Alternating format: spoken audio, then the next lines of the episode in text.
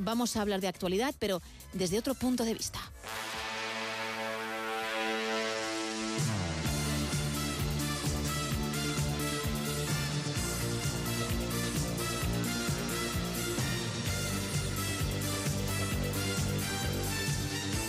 El del escritor y economista Álvaro Lotares. Muy buenas. Muy buenas, Gema.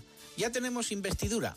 Ha llegado el pacto que más ha costado por ambas partes, el pacto con Junts. Y más allá de la amnistía, leyéndolo de verdad, no de oídas, es un pacto de discrepancias. Unos siguen abogando, o eso dicen, por la unilateralidad, los otros dicen que no la comparten. Y así todo. Pero, en todo caso, aquí se comen sapos todas las partes. Y Puigdemont también, cuando dice, por ejemplo, que se ceñirá, si hay que hacer algo, a la Constitución. Estamos viendo las manifestaciones de estos días y me imagino a Pedro Sánchez tomándose unos gin tonics en Moncloa.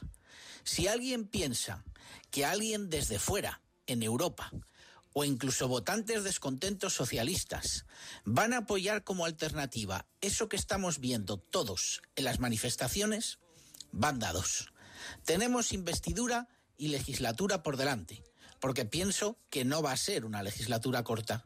Y también creo que toda esta indignación de algunos bajará con el tiempo y nos olvidaremos de ciertas cosas que vamos viendo en estos días. ¿Alguien se acuerda ya del plan Ibarreche? Cuando también se decía que se rompía España. Cuando se llegó al acuerdo con Esquerra Republicana, con aquella famosa mesa de diálogo, se montó otra ya nadie habla de ello. Los indultos, con los que también se decía por parte de algunos que España se iba al garete, pues ya nadie se acuerda. Y tengo la sensación que con esto va a pasar lo mismo.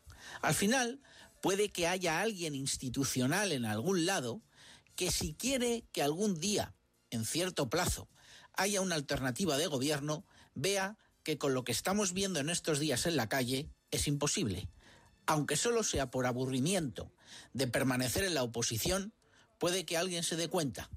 Por eso creo que en un tiempo todas estas indignaciones se van a reducir bastante. Hasta la próxima, Gema. Hasta la próxima, Álvaro. Gracias.